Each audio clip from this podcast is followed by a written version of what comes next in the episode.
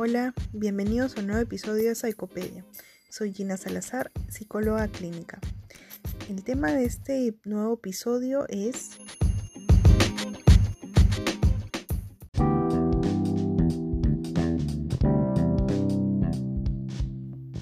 la influencia de la tecnología sobre la sexualidad humana. ¿Cómo la tecnología? ¿Se han preguntado?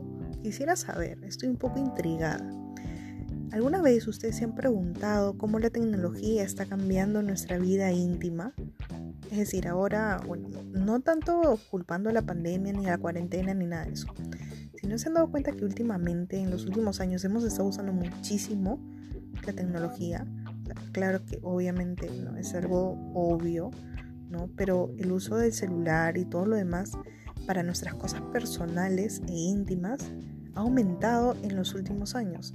Entonces, quisiera saber yo si es que ustedes han tenido o, alguna vez se han detenido a pensar cómo la tecnología está cambiando mi vida íntima. Vamos a hablar primero sobre el Internet. Bien sabemos que el Internet es una fuente de información y los adultos y jóvenes nosotros usamos este medio, yo estoy usando este medio para poder comunicarme con ustedes, para y sobre todo los jóvenes utilizan el medio del internet para obtener información acerca de estas dudas, que, inquietudes que tienen al respecto de la sexualidad. Vamos a que, que es bastante, em, por así decirlo, engorroso conversar con nuestros padres o con nuestra familia sobre el sexo ¿Por qué? No porque los mismos niños, los chicos piensen así, sino porque esto ya viene de generaciones pasadas. El tema de la sexualidad, hablar de sexo y todo lo demás, pues se cree que es bastante y todavía se ve como un tema bastante tabú dentro de las familias. Entonces hay como que ese miedo de hablar de sexo y que nosotros pensamos que si hablamos de sexo, estamos incentivando a nuestros hijos o a los jóvenes a tenerlo. Y no necesariamente es así sino todo lo contrario. Y es por ello que, que los jóvenes, por no escandalizar a la familia, pues recurre a lo más íntimo para ellos, a donde nadie los está observando con una lupa si está bien o juzgando si está bien o está mal lo que están sintiendo, los cambios que sienten dentro de su cuerpo. Entonces recurren a lo más fácil y privado para ellos que es el Internet el San Internet o San Google, algunos lo, han catalogado de esta manera. ¿Por qué? Porque encuentran de todo. Y sí, pues encuentran de todo. Información para todas las edades. Entonces, si nuestros jóvenes están buscando sobre algún tema porque tienen alguna duda o inquietud sobre el sexo, pues créanme que se van a topar con contenido para adultos. Entonces, ellos lo hacen para encontrar esa información o material de tan pueden encontrar de fuentes confiables, pueden encontrar de fuentes que pues en vez de resolver esta duda, esa inquietud que ellos tienen, los va a confundir aún más. Es la triste realidad. Entonces, eh, hace un momento estábamos conversando y les estaba mencionando sobre el contenido de, para adultos en la web. Bien sabemos que estas páginas de pornografía existen en las redes y ahora ha aumentado y está pues en su punto muchísimo más alto. Y esto es por qué? Porque al contar con acceso libre, es totalmente libre. O sea, si cualquiera pone cualquier cosa referido al sexo, te van a botar en tu buscador de Google, lamentablemente, un montón de contenido pornográfico y altamente sexual, que no necesariamente esté eh, restringido para los menores de edad, sino que esta, esta información es totalmente libre. Y esto pues afecta, si un joven lo está viendo, un menor de edad lo está viendo, esto pues va a afectar la manera en cómo está viendo su identidad sexual, la autoimagen que él pueda o ella pueda tener y las relaciones interpersonales que vaya a generar o tenga en ese momento. Entonces, tengamos bastante en cuenta, y eso es un dato que, que deben tomar bastante importancia los que me estén escuchando, es que los datos de pornografía infantil que se han registrado en Lima y Callao están sumando los 118 casos hasta el momento. Esto quiere decir eh, que ha aumentado en los últimos años, como se los vengo diciendo, eh, las redes de pornografía, estas páginas web de pornografía para eh, videos para adultos han aumentado. y con, con ello ha llevado también de que como los videos son tan, tan este, vistos, están generando estas, estas personas, están generando más videos. Entonces a la hora de generar estos videos utilizan en muchos de los casos a los niños, a los jóvenes. ¿Dónde? Para, ¿Dónde? ¿Por qué? ¿Con qué fin? Para generar ese material pornográfico. es la pornografía infantil. Entonces, eh, el 95% de las víctimas son adolescentes. Y ojo, ¿qué, adolescentes? Las mujeres. Entonces, esto es como un círculo vicioso. Y es un círculo vicioso en realidad. Porque si nosotros paramos de ver este contenido sexual gratis y gratuito como es la pornografía, ¿no? las páginas web porno, las, el contenido de este web para adultos, vamos a hacer que esta brecha caiga, que estas millones y millones de visitas se, se vayan pues cada vez mucho más bajo. Es algo difícil, pero lamentablemente los datos son esos. Entonces, ¿qué es lo que provoca en los jóvenes que acceden a contenido, que, acceden a estos contenidos pornográficos? Esto pues va a generar que los jóvenes, los adolescentes, los menores de edad se generen ideales difíciles de conseguir en la vida real, porque están viendo contenido para adulto y ellos pues van a tener una idea de que la mujer, si es un hombre que lo está viendo, un joven, un adolescente que lo está viendo, que la mujer pues va a tener ese tipo de cuerpo o se va a ver tal cual como está en el video que está viendo o en la foto que está viendo o y, va a tener pues y va a actuar como como lo que está viendo en ese video. Entonces no es lo real no es como una persona normal estaría pues teniendo una relación íntima entonces, esos encuentros sexuales son, por ende, muy poco realistas y presentan expectativas exageradas de la pareja, ¿no? Como lo vengo diciendo, no, y, esa es la idea que varios jóvenes que, ven este contenido se, se generan en sus cabezas, que si ven este, este video pornográfico, este contenido para adultos, ya tienen la idea automática de que la mujer o el hombre va a hacer todo lo que está viendo él o ella en el video. Entonces cuando esta persona, este joven tenga una pareja, una enamorada o un enamorado, el chico o la chica va a pensar de que, ok, cuando tengan intimidad, la mujer pues va a hacer todo lo que, lo que ha visto en el video. Y obviamente pues en la vida real nosotros ya sabemos que no pasa así. No somos actores de contenido para, de videos de contenido para adultos y no vamos a actuar de esa manera. Entonces, es por ello que se van generando una idea preconcebida de cómo deben actuar. Ellos mismos ya se ponen en un papel de, ok, voy a hacer todo lo que veo en el video. Y no, no es necesariamente eso. ¿Por qué? Porque estamos eh, convirtiendo un acto que es totalmente natural y que debe ser conllevado con, con un autoconocimiento de nuestro cuerpo y todo lo demás a un acto mecánico. A que solamente es, ok, voy a eh, hacerlo porque ya pues no hay que hacerlo.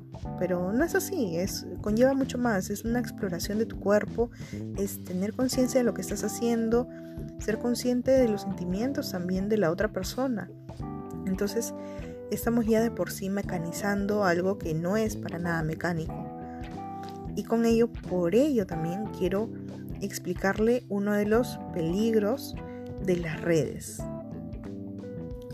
El sexting no es tanto conocido como peligro, pero es que si es, realizado por jóvenes y por adolescentes, pues sí se convertiría en un peligro como una amenaza.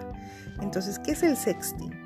El sexting es el acto de enviar fotos o textos o videos con contenido de cierto nivel sexual. Estas pueden ser tomadas o grabadas mediante un teléfono móvil, o sea, de un celular. El sexting puede ser útil en la vida adulta. No, en la vida adulta también podría eh, ser riesgoso, ¿no? Pero es mucho aún más riesgoso para un adolescente, para un menor de edad que haga pues este tipo de, cosas, ¿no? El sexto. ¿Por qué? Porque en esta, en esta, en este acto de enviar estas fotos o videos de contenido sexual, pues muchas personas están dentro de los celulares y la red es demasiado grande. Y este tipo de prácticas va a conllevar a que, a que se generen ciertos riesgos para la persona que lo está enviando y la que lo ha recibido. ¿No? Esto generalmente se entiende como un intercambio, puede, ser, puede funcionar como un intercambio de videos, de textos o de fotografías con algún tipo de... Los chicos ahora le llaman los packs, no sé si lo siguen llamando como packs, envíame tu pack, no es algo que, que así como broma se dice. Entonces, eh, estos packs no se intercambian, son partes específicas del, del cuerpo de la persona con la que están chateando, se les intercambian mediante los chats de WhatsApp, de Instagram, de Snapchat, que se borran las historias de Snapchat. En un momento fue bastante, bastante como un boom el tema de los Snapchats, donde se enviaban packs. ¿Por qué? Porque esto se borraba después de 12 o 24 horas, me parece. Entonces, eh, de esta manera funciona el sexting. Es intercambio de fotos, textos o videos de contenido sexual. Pero ¿qué pasa si estas fotos, y es ahí donde, a donde voy, ¿no? el, el riesgo que corren estos jóvenes a la hora de intercambiar? Obviamente que cuando una joven pues piensa en, uy, la diversión, no, se, no piensa en las consecuencias. Seamos totalmente honestos, son muy pocos los adolescentes que piensan en las consecuencias de sus actos. Son más que todo se, se, se dejan llevar por el, por el feeling, por el, por el flow, por toda esa adrenalina que sienten de poder hacer algo y los haga sentir libres. Entonces, en este momento, la preocupación y el riesgo que ellos van a correr al enviar estos packs mediante mensaje de texto, ¿no? Eh, puede caer en manos equivocadas. ¿Qué pasa si, ok, tú estás con una pareja, con un chico, con una chica y tú, porque estás en una relación, le envías la foto de, alguna parte de tu cuerpo, ¿no? Le envías tu pack a tu novia o a tu enamorado. Y ok, ya perfecto, porque ahí es en una relación y todo va bien, ok. Pero ¿qué pasa cuando termina? Tu pareja todavía va a tener ese pack ahí en su celular guardado y lo puede utilizar con otras intenciones. Y es ahí donde se generan estas, estas este, enviadas eh, grupales, estos mensajes eh, estas difusiones de mensajes a todos los contactos de un chat, de un grupo de chat. Tal vez lo manda, manda tu pack al grupo de chat del colegio. Entonces, ¿qué va a pasar ahí? Obviamente un contenido que tú creías que era privado entre una pareja ya no lo es. Y es el riesgo a lo que tú te estás corriendo a la hora de pasar este tipo de fotos de contenido sexual. Entonces, ¿qué es lo que yo recomiendo? Simplemente no hacerlo. Así seas menor de edad, así seas mayor de edad, yo realmente recomiendo que no lo hagan. ¿Cuál es el otro peligro en la red? Es el grooming y eso es bastante importante y es donde me voy a explayar aún más.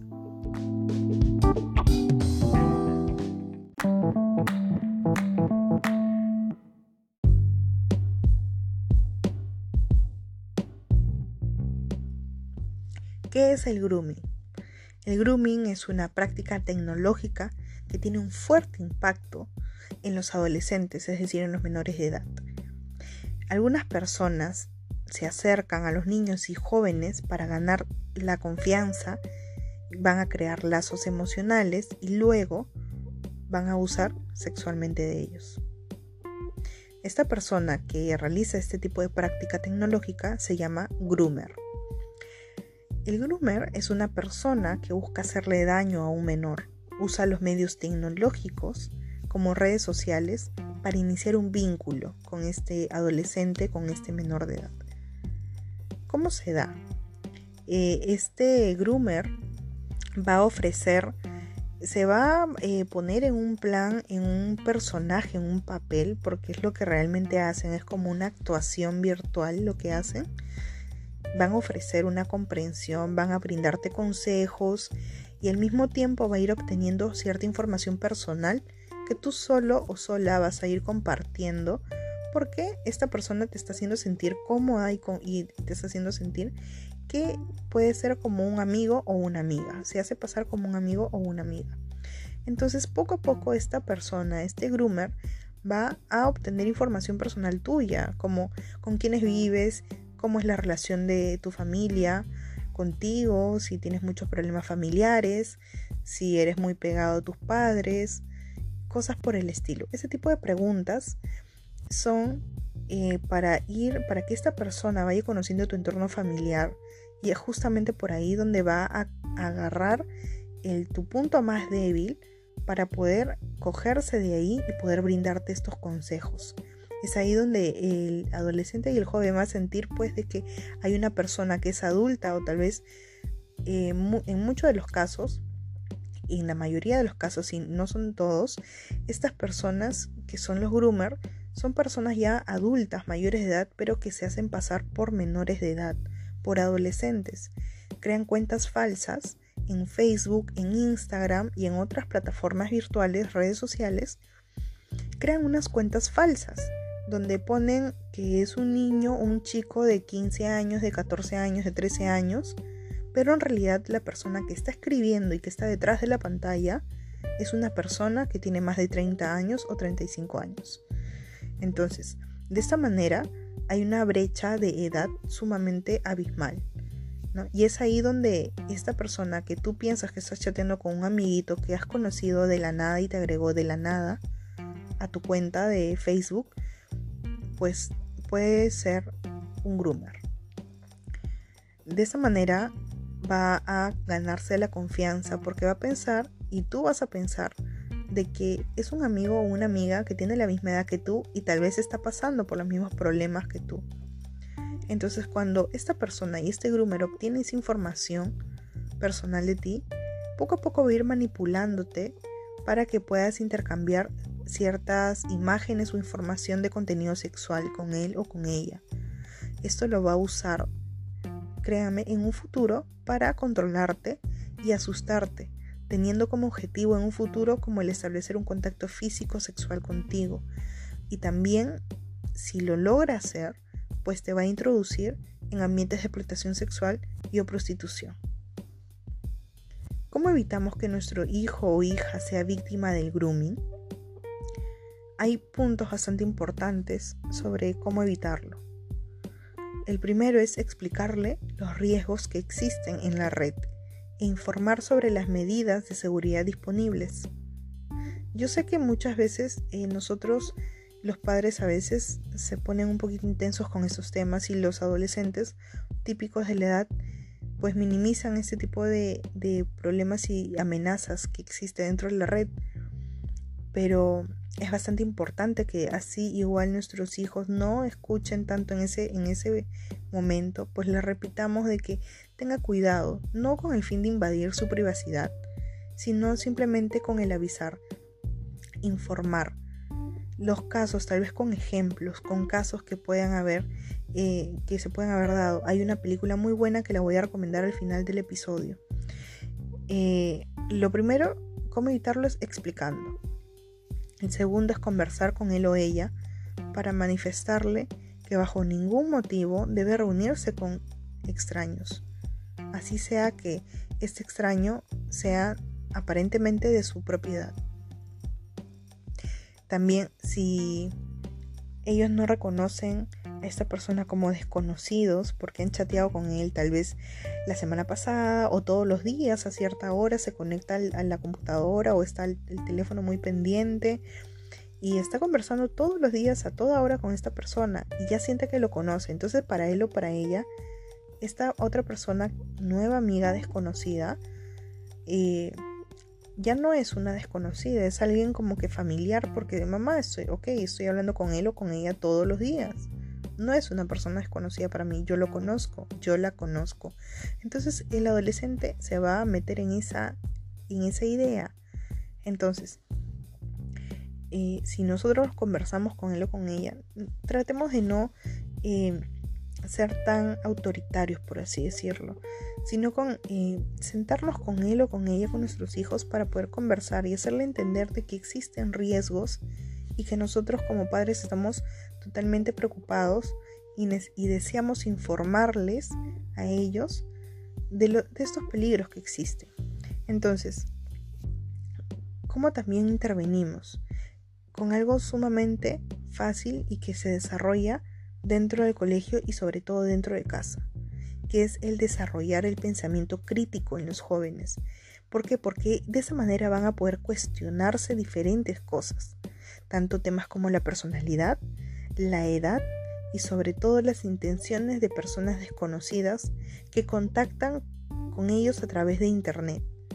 Entonces nosotros estamos preparando a nuestros hijos para que cuando no estemos nosotros, porque evidentemente no vamos a estar con nuestros hijos 24/7. ¿Por qué? Porque tenemos diferentes cosas que hacer y roles que cumplir como padres y como personas adultas. Entonces, de esa manera, ¿qué va a pasar? Estamos dándole herramientas a nuestros hijos para que ellos solos puedan tomar las precauciones adecuadas. Entonces, comunicarles también que si finalmente se deciden y están totalmente eh, decididos de conocer a la persona, pues no vayan solos. Si quiere tu hijo o tu hija conocer a esta persona que ha conocido virtualmente, te recomiendo que la acompañes y tomar la iniciativa. Ok, hijo, hija, ¿quieres conocer a esta persona? Perfecto, vamos a ir los dos. Pero nunca, por nada del mundo, lo dejes ir solo o sola. ¿Por qué? Porque esta, de esta manera, esta persona puede ir acompañando, eh, puede tener otras, que, que puede eh, estar acompañándose con otras personas, puede tener otras intenciones y sobre todo pues esta persona que es el groomer evidentemente va a ser mayor. Entonces tu hijo o tu hija va a correr un grave peligro. ¿Qué? Otra, otra pregunta es, ¿qué hace que los menores puedan sentir apego hacia su potencial abusador? ¿Es posible esto? ¿Es posible que los menores, estos jóvenes que han sido captados por estos groomers, puedan sentir algún tipo de apego hacia, nuestro, hacia el potencial abusador? Pues sí. ¿Por qué? Porque han conversado tanto tiempo, entre comillas, tanto tiempo que el adolescente va a pensar pues que es alguien y que, o que tienen un vínculo muy cercano, porque obviamente el adolescente, el menor de edad, le ha contado cosas muy privadas a esta persona que es adulta y como esta persona es adulta, pues tiene todas las herramientas para persuadir y sobre todo manipular a este joven que está chateando con él. Eso también porque se genera, porque el adolescente, como, como es normal en la etapa de la adolescencia, pues tiene falta de confianza, tiene inseguridades y sobre todo la diferencia de edad, que esto lo va a hacer que el, el otro, el groomer, pues tenga todas las de ganar. Entonces, hay tres factores anteriores, por ejemplo, mm, las competencias emocionales y cognitivas que le lleva una ventaja evidente al adulto y con respecto al menor.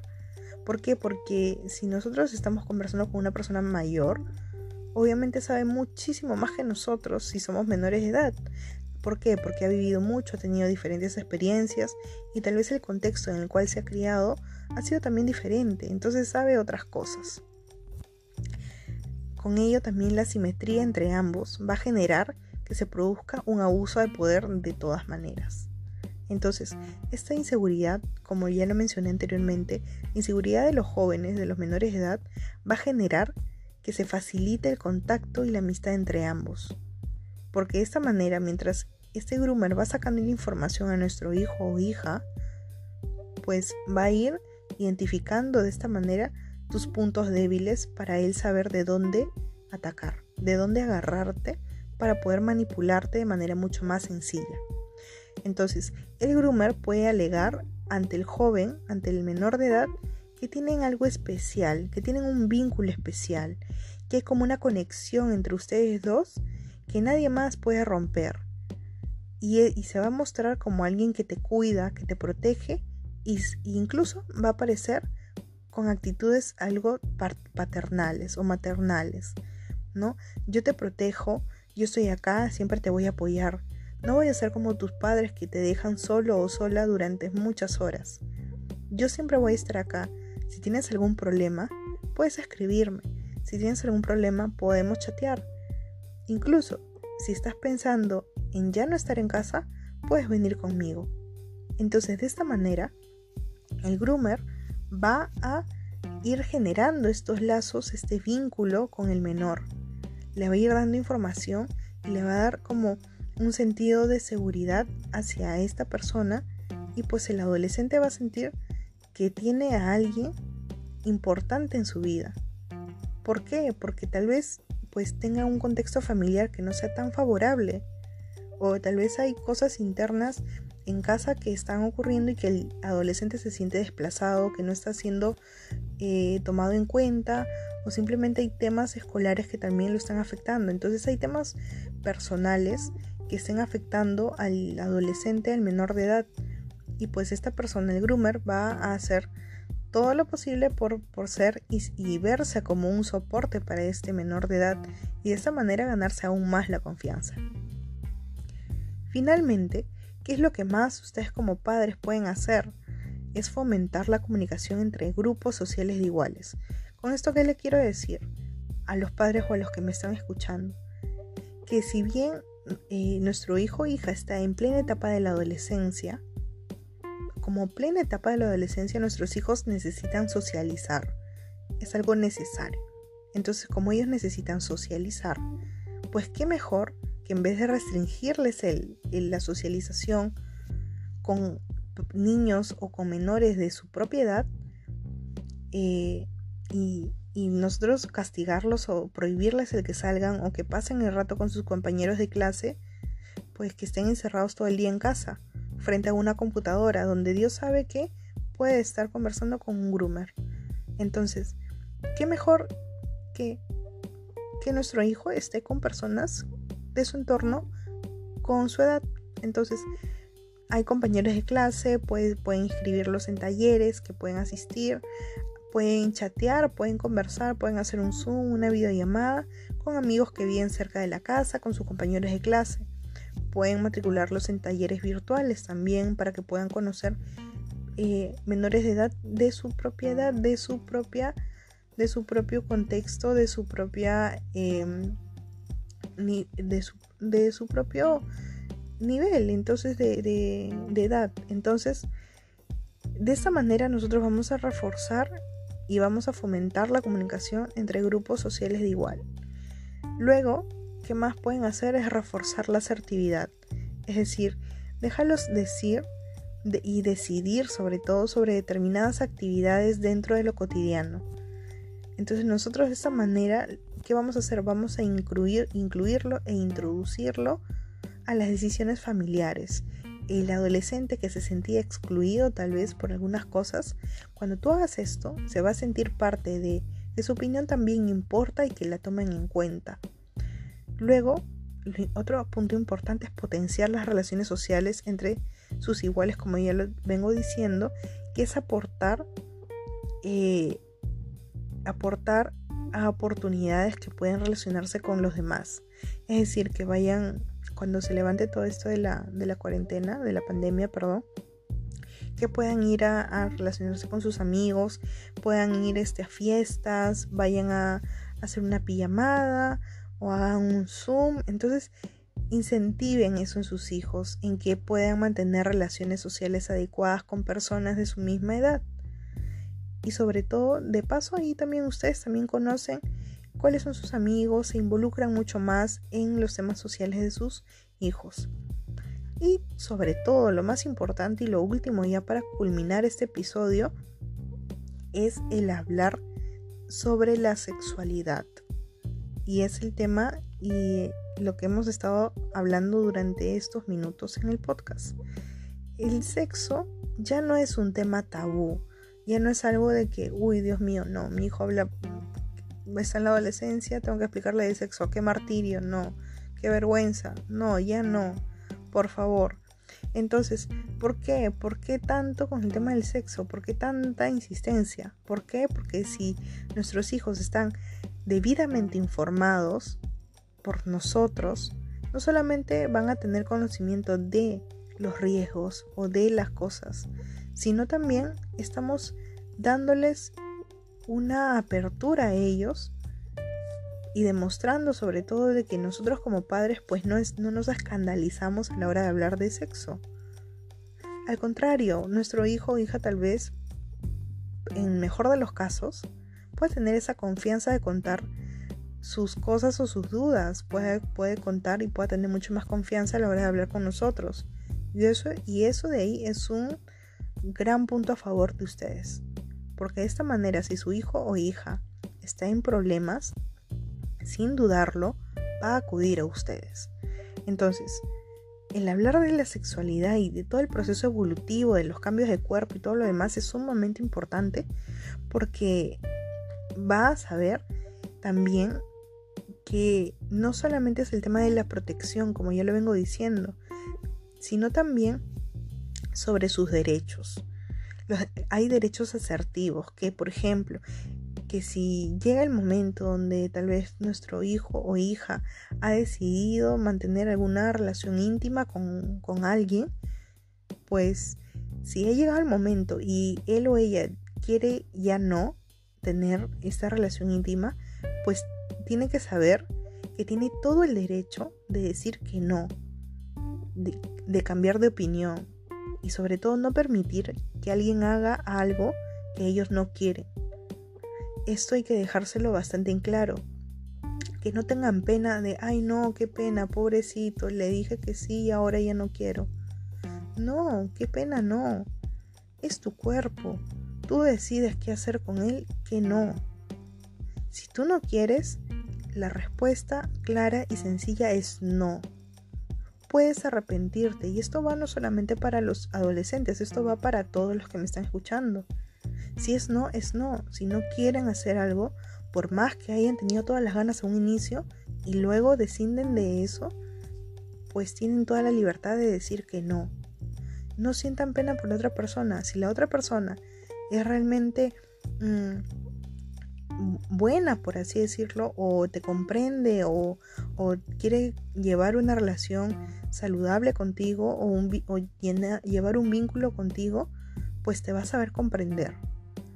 Porque la relación íntima forzada ya viene a ser otro tipo de cosa mucho menos y lo que no va a ser es un mantener una relación íntima con con permiso, con sentido. Entonces, de esa manera nosotros estamos ayudando a nuestros hijos a que puedan tener las herramientas adecuadas para poder decir que no, para poder protegerse, para poder tener una, una manera mucho más asertiva de afrontar las cosas, las situaciones. Entonces, ahora quisiera saber, ¿alguna vez se han preguntado que el Internet podría hacer tantas cosas? Recuerden que pueden encontrarme para esta y mucho más información en mis redes sociales de Instagram, Facebook, Spotify, Google Cast, Google Podcast, como Psychopedia. Conmigo será hasta la próxima semana, el próximo episodio. Gracias.